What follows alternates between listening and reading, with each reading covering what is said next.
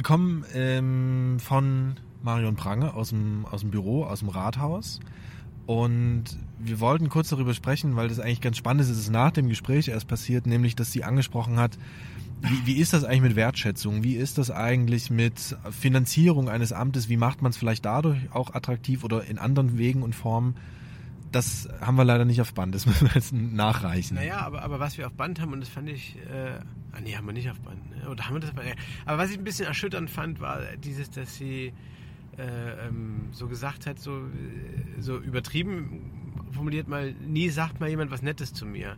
Und da sitzt jemand, der Verantwortung trägt für äh, eine Verwaltung und für eine Stadt und, und der sehr exponiert ist und äh, sitzt da und, und fühlt sich ehrlicherweise jetzt mal und höchstwahrscheinlich ja sehr zu Recht auch ein bisschen zu wenig beachtet. Schon kurios. Ja, und gleichzeitig wird es natürlich Leute geben, die sagen, ja, dann hätte sie sich nicht zur Wahl stellen dürfen, wenn sie jetzt irgendwie auf Anerkennung aus ist und warum beschwert sie sich darüber? In meinem Job sagt mir auch niemand, was ich, was ich gut mache. Aber vielleicht ist genau da das Problem. Also generell in, in der Gesellschaft mehr mal wieder sagen, ey, das ist schon echt nett, was, was du machst und was, und es ist auch gut, dass du das machst, weil ich würde es nicht machen. Und ich glaube, das ist der entscheidende Faktor. Einfach mir zu sagen, gut, dass du da bist.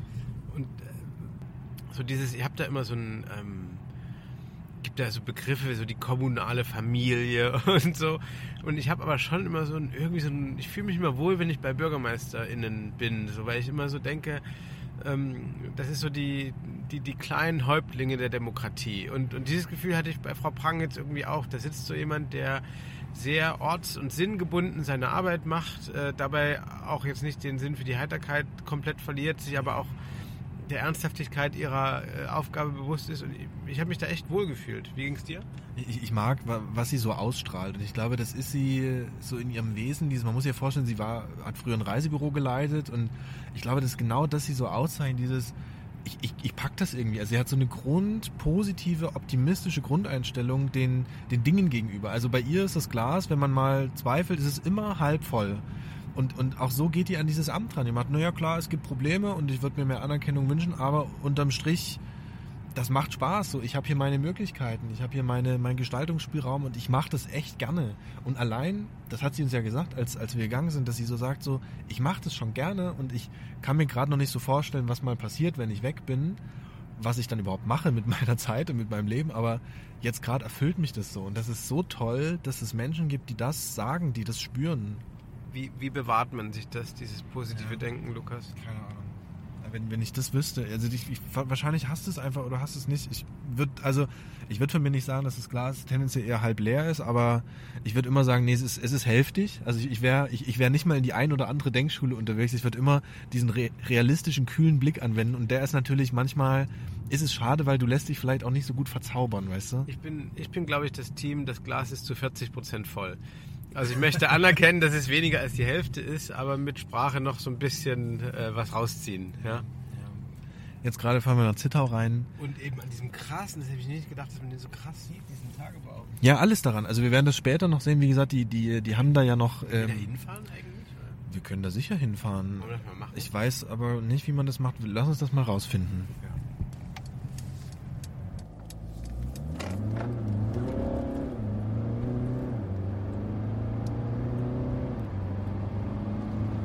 Dabei, hier diesen Tagebau zu finden. Jetzt geht er hier rausfahren. Und es ist längst jetzt so eine Tatortstimmung. Es ist ein bisschen dunkler geworden. Wir haben das Land gewechselt. Wir sind jetzt in Polen. Wenig beleuchtet hier. Es stehen so, gerade fahren wir an, an, an so einem Hain vorbei, äh, wo im Vorfeld im, im, Sumpfland so ein Jeep steht, wo die Lichter an sind. Man weiß nicht, wer das ist und was er oder sie vorhaben. Ähm, und wir folgen jetzt, das ist die Strategie, um den Tagebau Turo, Turo zu finden, weil da wollen wir hin folgen wir zu einer LKW-Kolonne. Das erinnert mich ein bisschen, Lukas, an äh, Stirb langsam 3. Ja, vor allem, es kommen auch nur LKWs entgegen jetzt hier. Ja. Guck mal, jetzt, siehst du schon da angestrahlt diese... In Stirb langsam 3 haben die äh, mit so mehreren Kipplastern äh, so einen riesen Bankschatz ausgeraubt und äh, so fühlt sich das gerade an. Dass wir irgendwas verboten Also es ist 17 Uhr, es, es geht langsam Richtung Stockdunkel. Und wir haben 19 Uhr, glaube ich, haben wir die Veranstaltung. Also wir schauen jetzt mal, wenn wir jetzt hier verloren gehen. Ähm, das sind jetzt die letzten Aufnahmen. Schauen, was passiert. Alter, guck dir das doch mal, wie, wie, das, wie das angestrahlt ist einfach. Warum ist das denn so angestrahlt? Ja, die müssen ja irgendwie arbeiten. Also die, die wird ja Tag und Nacht Kohle abgebaut. Da brauchst du einen riesen Scheinwerfer, um dieses Werksgelände zu beleuchten und die, die, die Bagger zu beleuchten.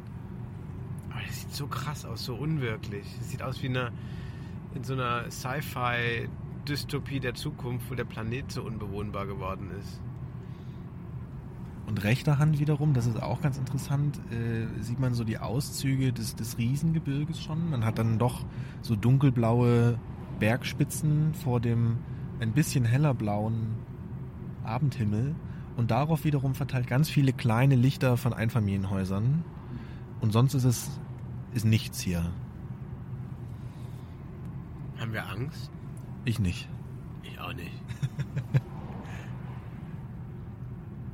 Ich bin noch gespannt, wo diese Straße jetzt hin wird, muss ich sagen. Also ich habe jetzt hier. Aber das Tolle ist, wir wissen, das ist wie so ein Leuchtturm. Wir wissen, wo wir hin müssen. Ja. ja.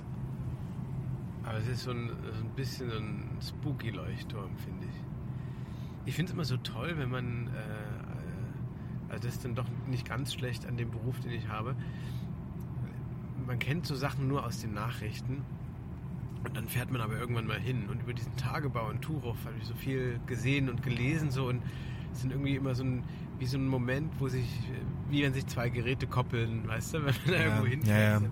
Aber das, das ist nicht mal nur so dieses aus den Nachrichten. Ich, ich wohne ja eigentlich hier in der Ecke und ich war aber auch noch nie da. Also Ja.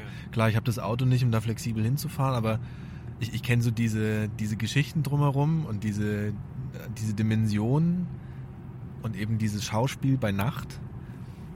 Aber das ist schon auch geil, jetzt das mal zu erleben hier. Finden hier denn so illegale Raves oder so andere geile Scheiße statt?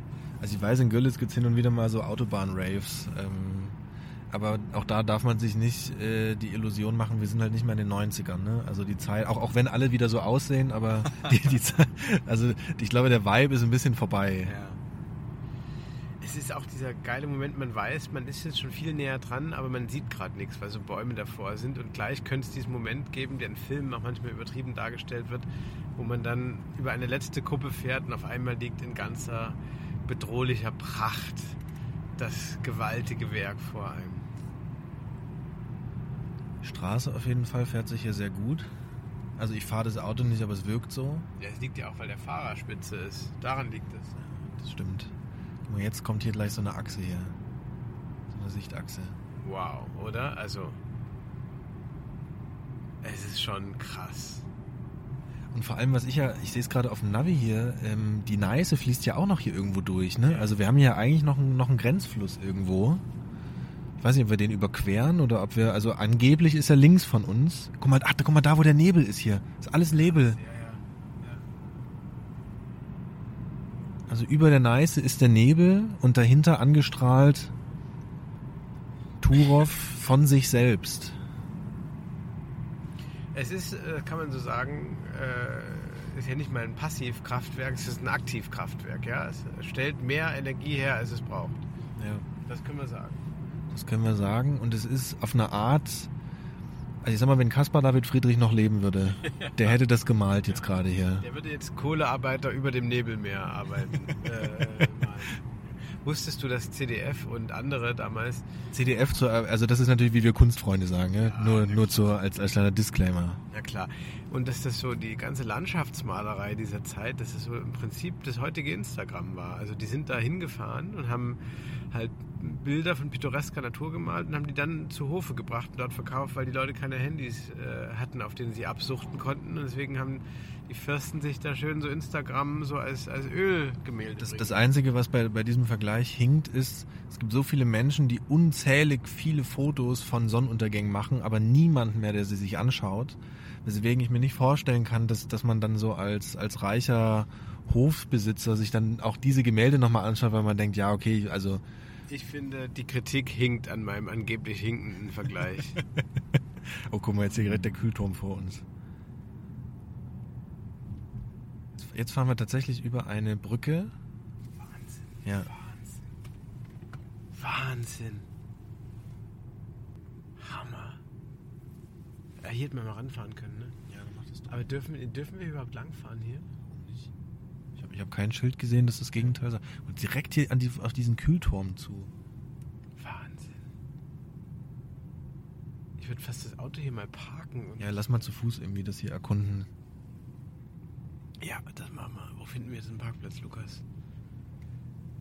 Ich finde es so hart krass. Hier ist ein Kraftwerk einfach mal Mitte Mang Mi- Mitten im Dorf einfach so, ne? Ja. Also hier, hier sind einfach so Wohngebäude drumherum. und also so Wohngebäude im Sinne von man sieht so Gardinen und dahinter Fernseher, die laufen und daneben einfach das heftigste Kraftwerk überhaupt. Monumentaler Shit is going on here.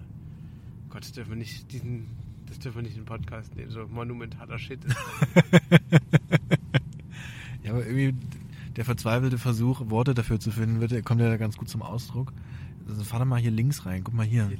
Fahr mal hier links rein, dann kommen wir noch näher ran und dann stellen wir die Bude einfach ab. Dut- Dutzend Parkplätze, das machen wir. Ne? Ja. wir bräuchten eigentlich so den von Marion Pranger den Bauhelm. Stimmt. Und uns aber dann so Stimmt. aufsetzen. Falls, falls, falls, falls so ein, so ein, so, eine, äh, hier, so ein Kohlestückchen hier irgendwie Also so runterrieselt, aus der? Esse Ja, rausfeuert, dass es nicht erwischt hat. Krass. Ich frage, ist, ist es wieder so ein, so ein Ort auch für die Arbeiter gebaut hier? Weil die Häuser sehen so alt aus. Also wahrscheinlich ist es einfach nachträglich auf, sind die auf diese Kohle gestoßen, könnte ich mir vorstellen.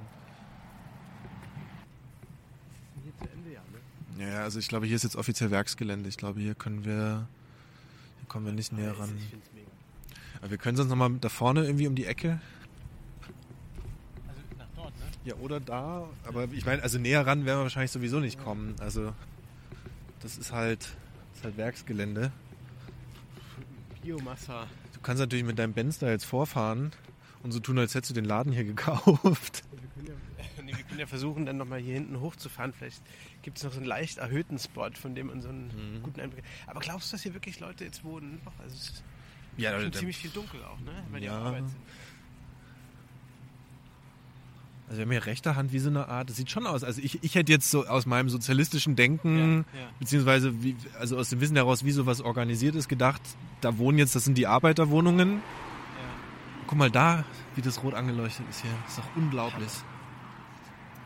Und dann Aber hier ist ja auch direkt für Flugzeuge jetzt einfach als Ja, ne, Warnung, genau, ne? genau. Und ist einfach nur durch die Flugzeuge, aber das hat halt so ein rotes Licht, was ja unter diesen, unter diesen Wolken, unter diesem Dampf absolut bedrohlich wirkt. Jetzt sind wir hier an so einem leerstehenden, aber sehr neu gebauten Busbahnhof sieht das hier aus. Ja. Guck mal, da ist der, das ist der Aufgang für die, für die Arbeiter hier scheinbar. Wie hoch das einfach ist. Guck mal, da kann Frankfurt komplett einstecken hier. Ja. Sein, mit seinen Billo-Hochhäusern. Ja, und vor allem dieses Hohe wird dann nochmal krasser, weil keine äh, so, so städtische Struktur drumherum Stimmt, ist. so, So, das ne? ist halt so ein Dorf. Kleinen Häusern. Ich weiß gar nicht, warum, warum ist man davon so beeindruckt? Also warum ist das so ein, warum ist das so ein Ding? Ich kann es mir gerade auch nicht erklären. Es liegt, glaube ich, schon daran, dass es, also A, es ist ein anderes Land, es sieht anders aus als in Deutschland. Also ich war natürlich schon in, in Boxberg oder in Schwarze Pumpe oder so, aber das, da, da hast du halt nicht hier direkt am Busbahnhof noch so ein kleines, so ein Einfamilienhäuschen stehen. Ja. Ich, mich erinnert so ein bisschen, ich war einmal mit Freunden äh, äh, in der Nähe von Pilsen, war das, glaube ich, äh, im Zoo. Und ähm, das war auch so ein bisschen, also Pilsen ist schon eine Stadt, so, ne, aber auch alles sehr, sehr ruhig und so. Und dann waren wir im Zoo und auf einmal äh, drehe ich mich so rum und dann ist nur so eine, weiß nicht, so eine kniehohes Absperrband und hinter dem Absperrband steht mir auf einmal eine Giraffe gegenüber. und ich glaube, das ist so dieser ähnliche Effekt, so in der, in der Gegend, wo du nicht mit sowas Monumentalem rechnest, wirkt ja, nochmal ja. viel größer irgendwie. Ja, das stimmt schon. Wir fahren jetzt noch einmal die, die kleine Ja. Anhöhe. Anhöhe, was für ein schönes deutsches Wort. Hoch und dann und dann werfen wir aber TripAdvisor an. Dann gucken wir mal, was es hier zu essen gibt. Ich weiß noch, dass wir, das war glaube ich, war das im, nee, das war nicht Borna, das kann nicht mal alles im Borna gewesen sein, Doch, aber doch, doch, ja, die, in die, die, in die, diese geile Kneipe,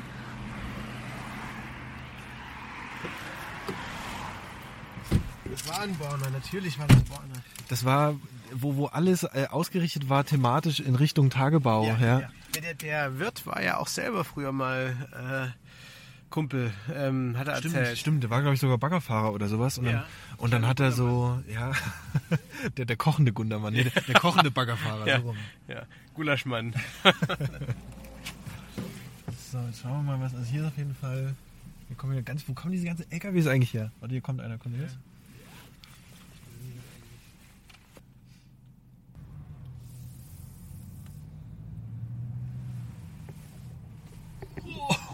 Ja, Entschuldigung.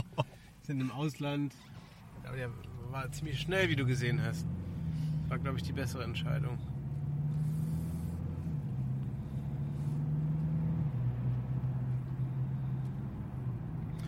Lukas. Aber wir dürfen jetzt auch hier nicht super vertrödeln, ne? Also wir müssen nachher noch nach Zittau, wir wissen noch nicht, wo wir hin müssen. Die Frage ist auch, wie lange braucht das Essen, ne? Also das Ja, hatte ich jetzt, ja. das hatte ich jetzt nicht auf dem Schirm. Und wenn es 19 Uhr losgeht, heißt das nicht, dass wir 19 Uhr erst da sein müssen.